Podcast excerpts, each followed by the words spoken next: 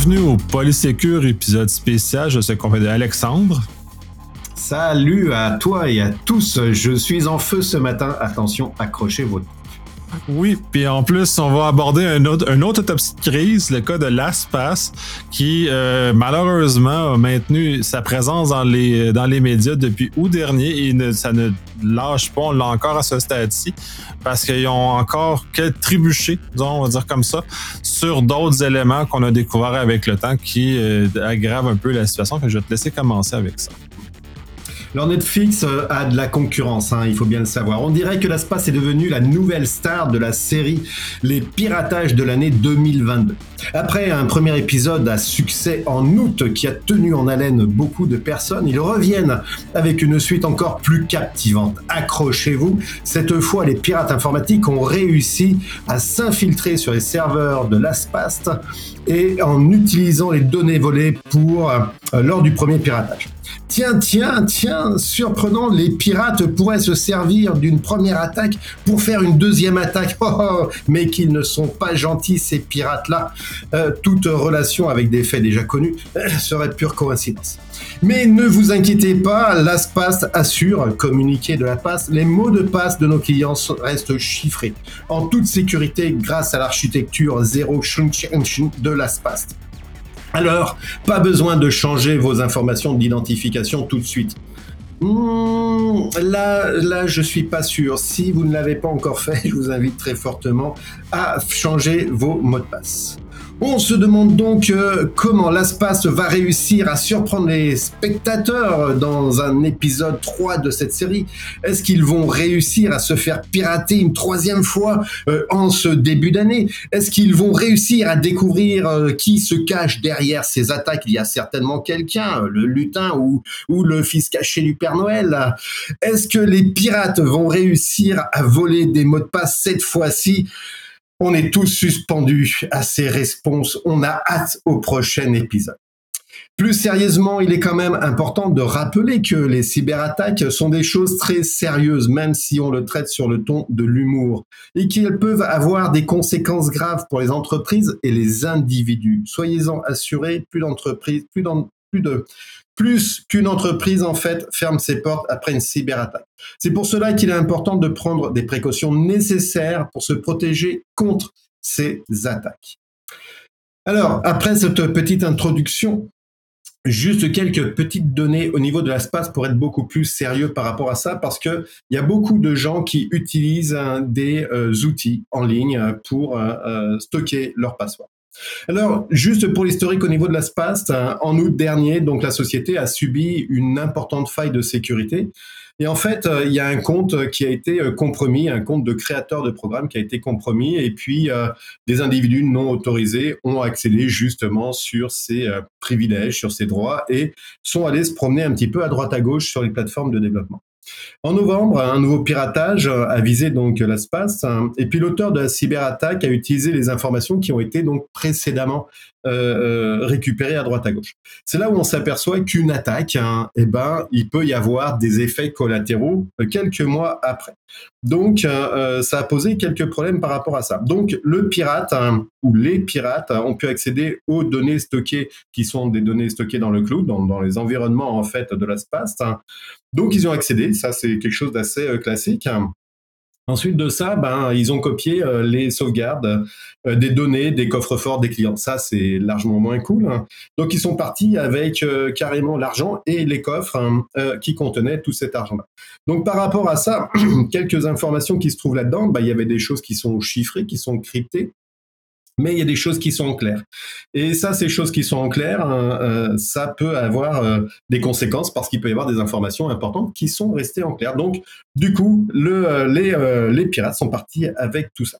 Donc, très très important, si vous l'avez pas encore fait, changez votre mot de passe parce que on ne sait pas si à un moment ou un autre ils vont pas finir par craquer cette protection, ce chiffrage autour de ce coffre des clients. Et puis, euh, ils indiquent aussi que pour se protéger d'une nouvelle attaque, hein, il, est quand même euh, intéressant euh, que quand tu te fais attaquer, que tu te protèges quand même, c'est quand même bien. quand tu as une maison et puis que tu te fais voler, généralement, tu, tu fais en sorte que tu ne te fasses pas voler une deuxième fois. donc, ils procèdent actuellement à une analyse complète. Hein. et puis, ils vont faire le nécessaire hein, pour pouvoir regarder un petit peu comment, comment protéger tout ça. Ils regardent les signes d'activité qui peuvent être suspects et puis ils vont mettre des solutions technologiques qui vont pouvoir permettre de mieux se protéger. Juste pour information sur, sur qui est l'espace, c'est quand même près de 33 millions de particuliers et plus de 100 000 entreprises euh, qui font confiance à l'espace.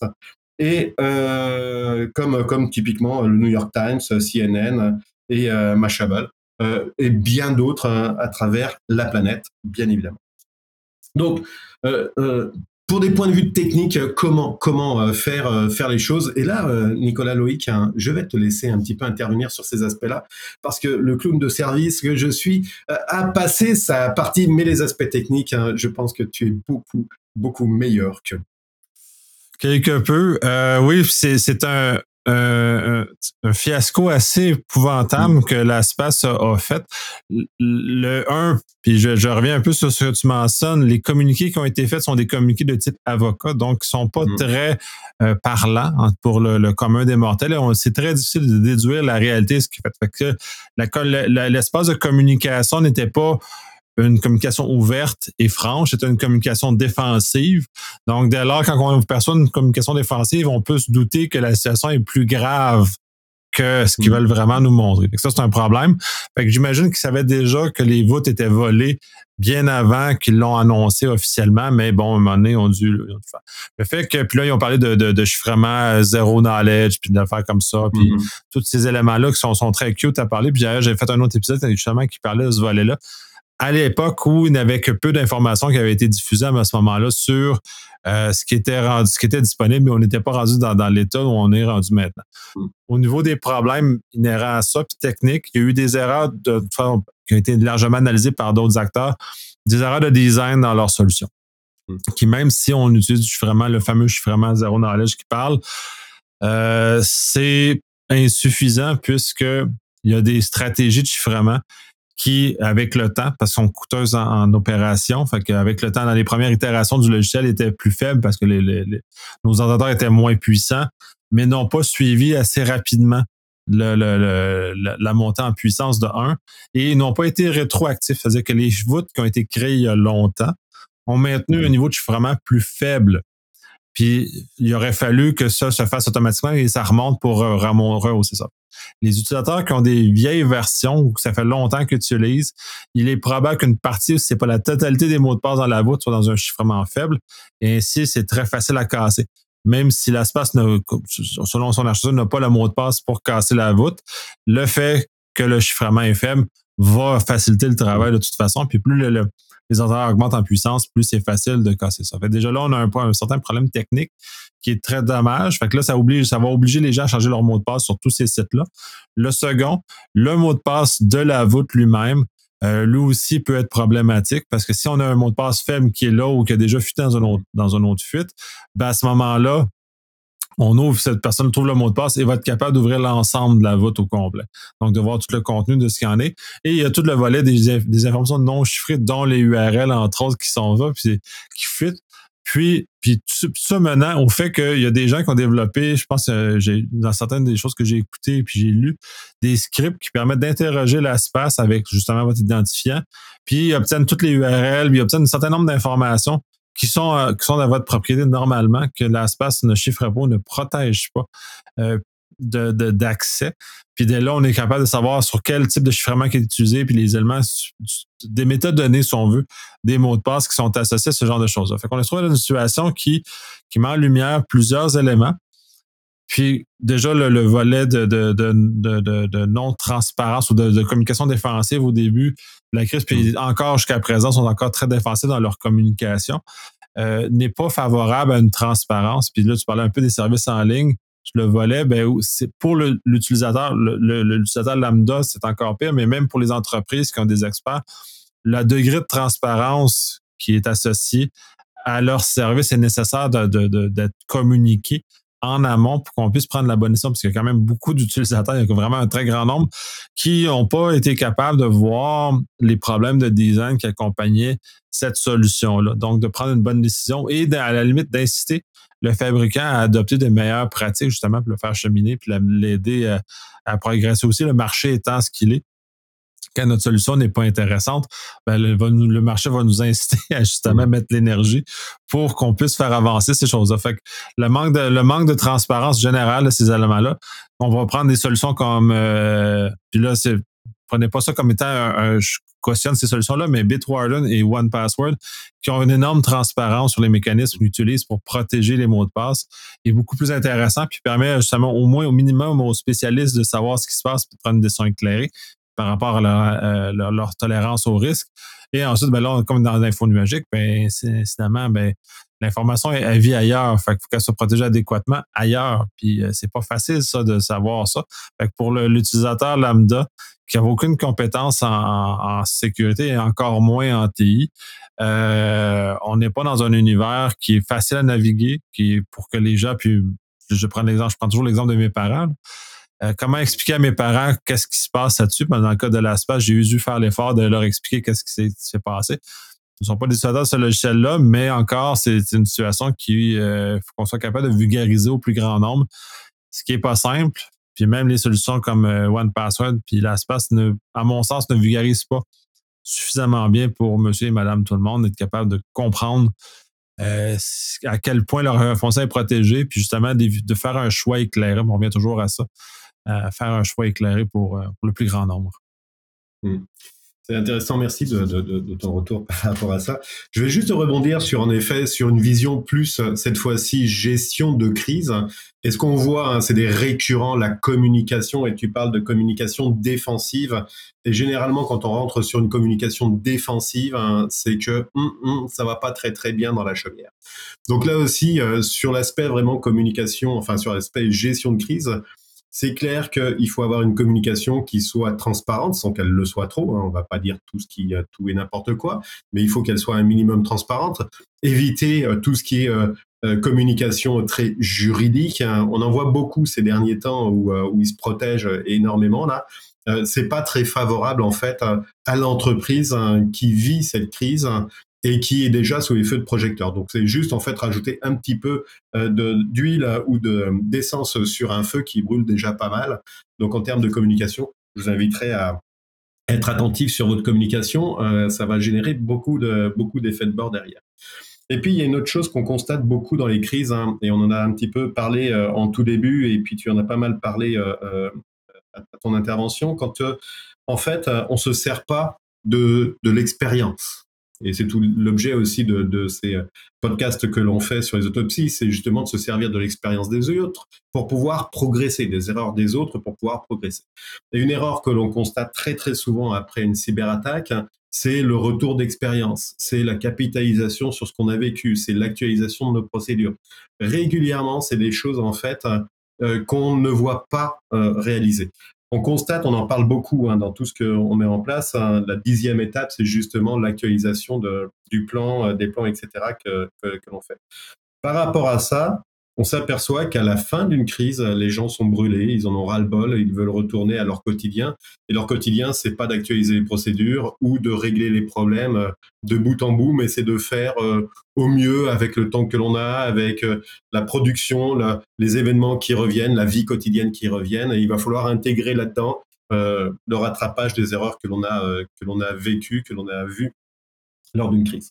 Et ça aussi, c'est typiquement le genre d'erreur. Donc, attention dans votre, dans votre gestion de, crise, post-crise, euh, mettez un effort euh, sur justement la protection euh, de votre, de votre entreprise suite aux failles que vous avez pu voir. Et ne les traînez pas parce que c'est ce qui se passe justement avec la SPAST, hein, c'est qu'il y a des choses qui sont passées, qui n'ont pas été forcément accusées, tu l'as très très bien dit, et c'est pour ça que d'ailleurs ils en parlent sur les comptes de 2018, euh, euh, les protections sur les comptes de 2018 n'ont pas été rehaussées par rapport à ce qui s'est fait après.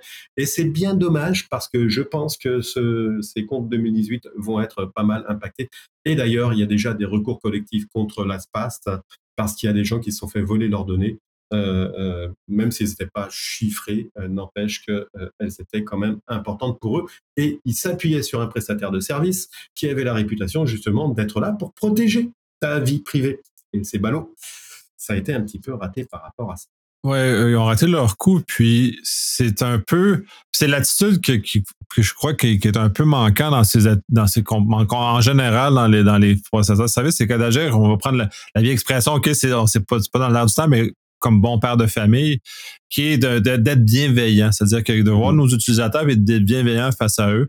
Donc de voir à ce moment-là, ok, ben on va faire de la rétro on va rétro-forcer les, les, les, le chiffrement pour le, pour le remettre à niveau, justement, pour ne pas avec une situation comme qui est celle-là, de laisser statu quo et de juste avancer comme ça. Ce qui est l'ancienne façon TI, disons, de, de, progresser les systèmes où on, ne forçait pas énormément les utilisateurs pour, parce que ça crée de la charge, ça va frustrer les utilisateurs, des choses comme ça. Maintenant, je pense qu'on est rendu à un univers, puis euh, l'info nuagique, l'adoption rapide de l'info nuagique par le confinement l'a bien démontré.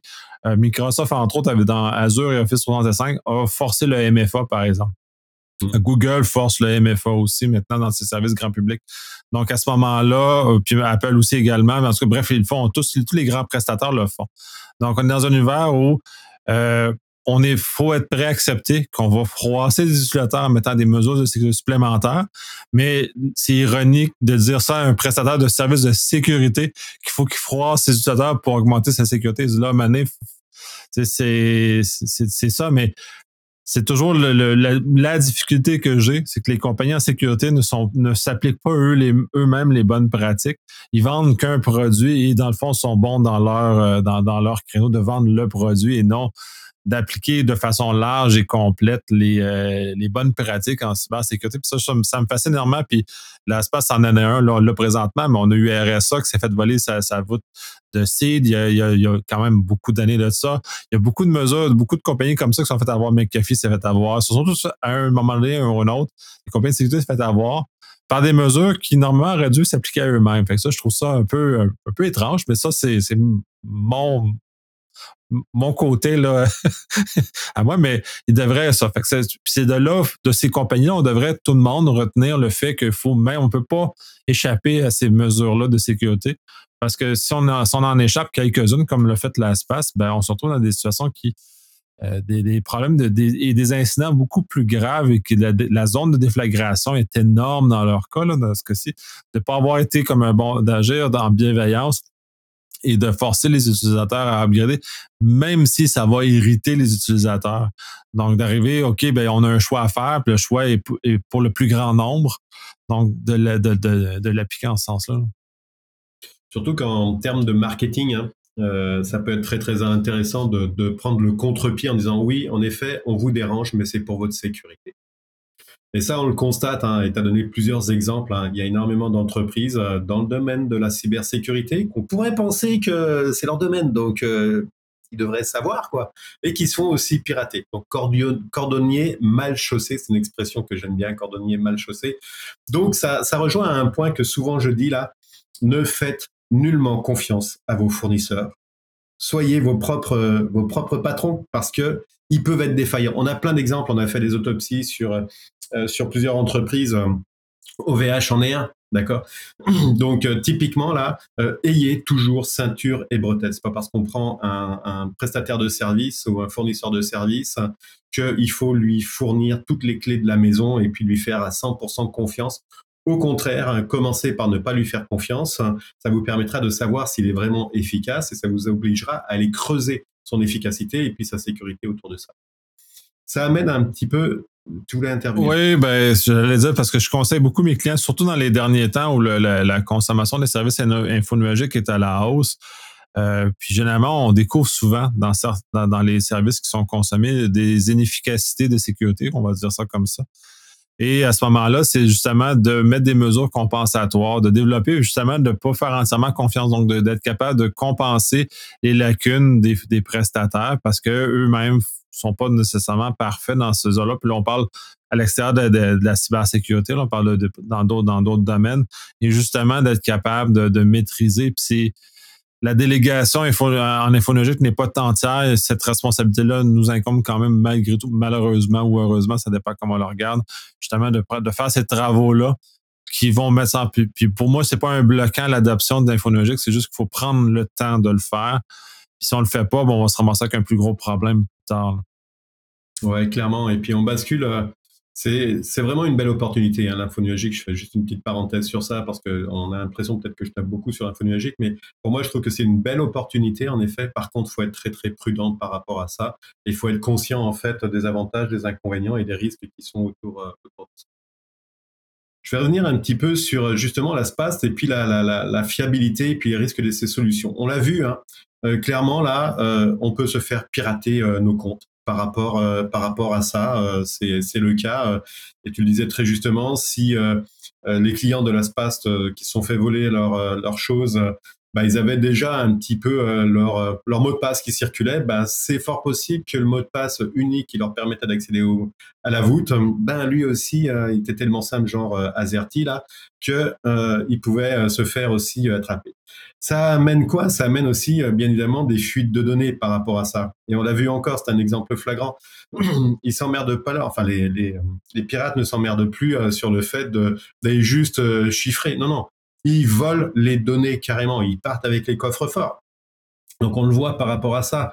Euh, et puis euh, la perte de données, la perte de données sur ces outils-là, bah, c'est euh, si tu te rappelles plus de ton mot de passe pour accéder sur ta voûte de mot de passe, hein, es juste un petit peu ennuyé. Hein. et puis marquer son mot de passe sur un post-it et le coller sous son clavier, c'est pas franchement, euh, c'est pas franchement gagnant. Hein. c'est plutôt vintage comme euh, comme technique. Mais ça veut dire quoi? C'est que quand on utilise en fait ces applications, ces, ces outils à distance. Euh, moi, j'ai migré sur ce genre d'outils. Je suis sur One One Password. Et eh ben, se pose la question à savoir, ouais, mais c'est pas chez moi euh, mon mot de passe, mon petit post-it qui était collé euh, sous mon clavier dans ma maison euh, fermé à double tour, bah, il était peut-être plus sécuritaire que chez chez un fournisseur externe. Et puis mes fuites de données, il fallait quand même que le gars il vienne sous mon clavier chercher mon password. Pas évident qu'il y arrive. Et la perte de données, bah oui, mon papier il est sous mon password, sous mon clavier, et puis j'ai accès à distance si Internet ne fonctionne pas. Euh, si euh, le client, pour une raison X ou Y, ne fournit pas le service, hein, j'accède plus à cette voûte de mot de passe. Donc tout ça, ça amène en fait à des questionnements à se dire, ok, mais c'est quoi les bons critères à considérer quand on va aller chez un fournisseur comme ça, un Infonuage Et on le voit, il y a énormément d'entreprises qui basculent sur des voûtes de mot de passe, sur des solutions justement à distance.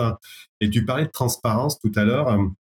Et en effet, euh, toutes les entreprises ne sont pas transparentes. Euh, elles sont des bons vendeurs de leurs produits. Puis c'est bien, elles excèdent là-dedans. Et quand il est temps d'aller un petit peu plus en profondeur, bah là, c'est un petit peu plus réticent. C'est un petit peu de la chasse gardée. On va pas vous donner des, solutions à nos, nos, secrets de fabrication. Euh, la concurrence pourrait s'en servir. Les cyberattaquants, blablabla, blablabla. Bla, bla, bla. Donc là-dessus, là, il y a quelques points, j'en ai noté à peu près 6 ou 7. 7 euh, hein. Le premier, bien évidemment, c'est la sécurité. La sécurité pour pouvoir euh, être sûr que le fournisseur, bah, il prend en compte toute la sécurité autour de ces, euh, de ces applications, de ces outils, de ces accès, etc. Si vous tombez déjà sur un, fournisseur qui vous ne vous, enfin, qui ne qui n'oblige pas en fait la double authentification, bah déjà là c'est pas forcément euh, pas forcément la bonne approche. Je connais quelques fournisseurs infonuagiques euh, qui sont pas certifiés. Euh. donc allez, je ferme ma parenthèse sur l'infonuagique, on va dire que je suis vraiment mauvais joueur sur l'infonuagique. Ensuite de ça, il y a un deuxième critère, hein, c'est la facilité d'utilisation. Euh, avant, on utilisait des outils euh, qui étaient très locaux, qui, qui, ressemblaient un petit peu aux années 70, euh, juste en mode caractère, etc. C'était pas beau, mais efficace. Et surtout en local. Maintenant, c'est à distance et donc l'utilisation, il faut que ce soit quand même assez simple. Surtout que tu parlais de tes parents. Euh, moi, ma maman, elle a à peu près 87 ans. Euh, il faut qu'elle ait un clavier à grosses touches. Hein. donc, euh, imaginez l'utilisation sur un logiciel qui peut être très complexe. Donc, facilité d'utilisation, un deuxième critère hein, qui va permettre de vraiment se faciliter la vie par rapport à ça. Synchronisation des données, ça aussi c'est intéressant euh, qu'il faut voir. Il faut voir cet aspect-là parce que quand on a juste en fait un accès sur Internet hein, euh, pour accéder à ces passwords, bah, ça limite quand même pas mal l'accès. Si maintenant on a plusieurs appareils sur lesquels on a cet outil de voûte de mot de passe qui sont synchronisés entre eux, bah, ça peut être vachement intéressant. Euh, moi, je peux l'avoir sur mon iPod, mon téléphone, machin, etc. Ce qui fait que ça peut être assez pratique. Ça rejoint un petit peu la, la facilité d'utilisation. Donc, avoir une synchronisation de ces données sur tous ces appareils, ce qui permet que quand tu veux euh, mettre un mot de passe sur ton téléphone, bah, qu'il soit synchronisé sur ton PC et vice-versa. Le support, bah, avoir un support cool et surtout disponible, ça c'est quand même un sacré avantage, surtout quand vous avez plus accès à votre voûte de mot de passe. J'ai eu un petit problème avec un fournisseur où justement ils ont changé leur façon de faire et ils m'ont supprimé ma voûte de password, ce qui fait que j'ai perdu tous mes passwords. Je dirais pas le nom du fournisseur, je continue à travailler avec lui parce qu'il a quand même un bon produit à côté, mais j'ai basculé sur euh, One, euh, One quelque chose pour euh, ma gestion des passwords. Donc un support cool et puis surtout disponible, très intéressant, surtout quand vous êtes mal pris, que vous devez avoir accès à votre password, là, genre tout de suite maintenant. Disponibilité sur votre appareil, sur vos appareils, là encore, ça va rejoindre un petit peu la synchronisation.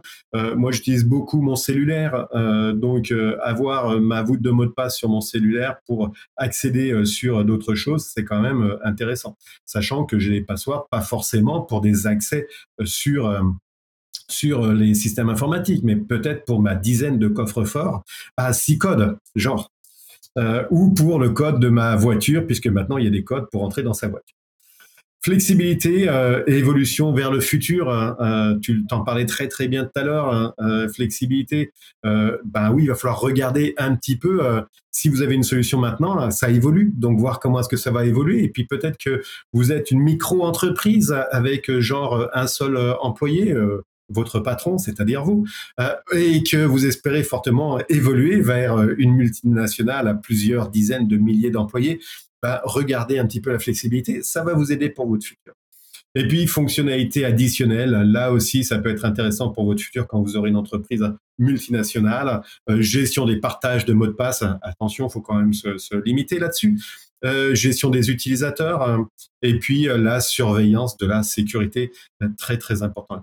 Donc quelques critères qui vous permettraient normalement de pouvoir choisir votre appareil, votre solution. Très intéressant et très pertinent d'ailleurs d'avoir ces critères-là pour nous, pour nous guider dans la, dans, la sélection. Hmm. C'est important parce qu'en effet, il y a beaucoup de, fournisseurs sur place et euh, on le voit hein, pour toi aussi hein, chez, chez tous les clients moi, chez qui je suis passé là, euh, ils veulent toujours avoir une solution de password et puis c'est toujours la croix et la bannière pour euh, euh, des, critères de, des critères à considérer.